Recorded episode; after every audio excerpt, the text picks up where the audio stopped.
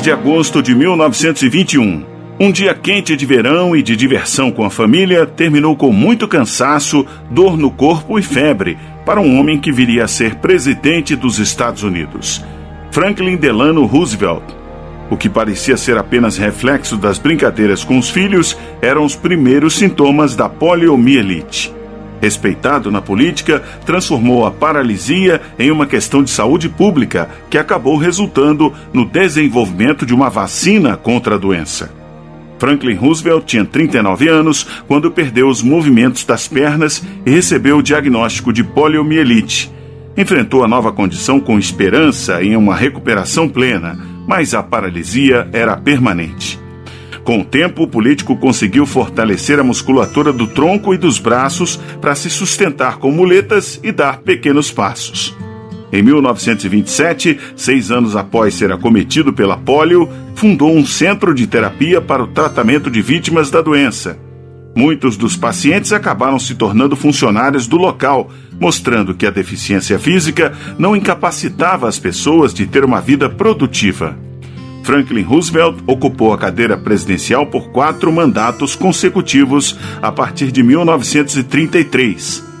Em 1934, realizou o primeiro baile de aniversário para levantar fundos em prol das vítimas da polio.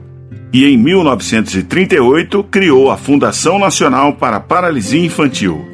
Na época, nasceu a campanha de arrecadação para a causa e a fundação passou a ser conhecida como March of Dimes. Em português, seria algo como Marcha das Moedas.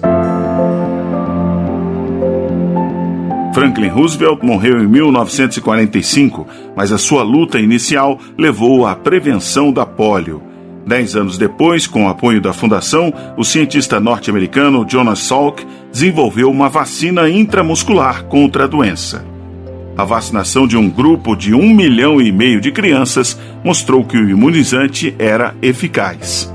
Nos anos 1960, surgiu a gotinha contra a polio, do pesquisador polonês Albert Sabin, que logo se tornou a mais difundida mundialmente, por ser mais barata e mais fácil de distribuir.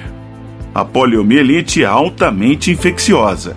De acordo com a Organização Pan-Americana de Saúde, uma em cada 200 infecções leva a uma paralisia irreversível, geralmente das pernas.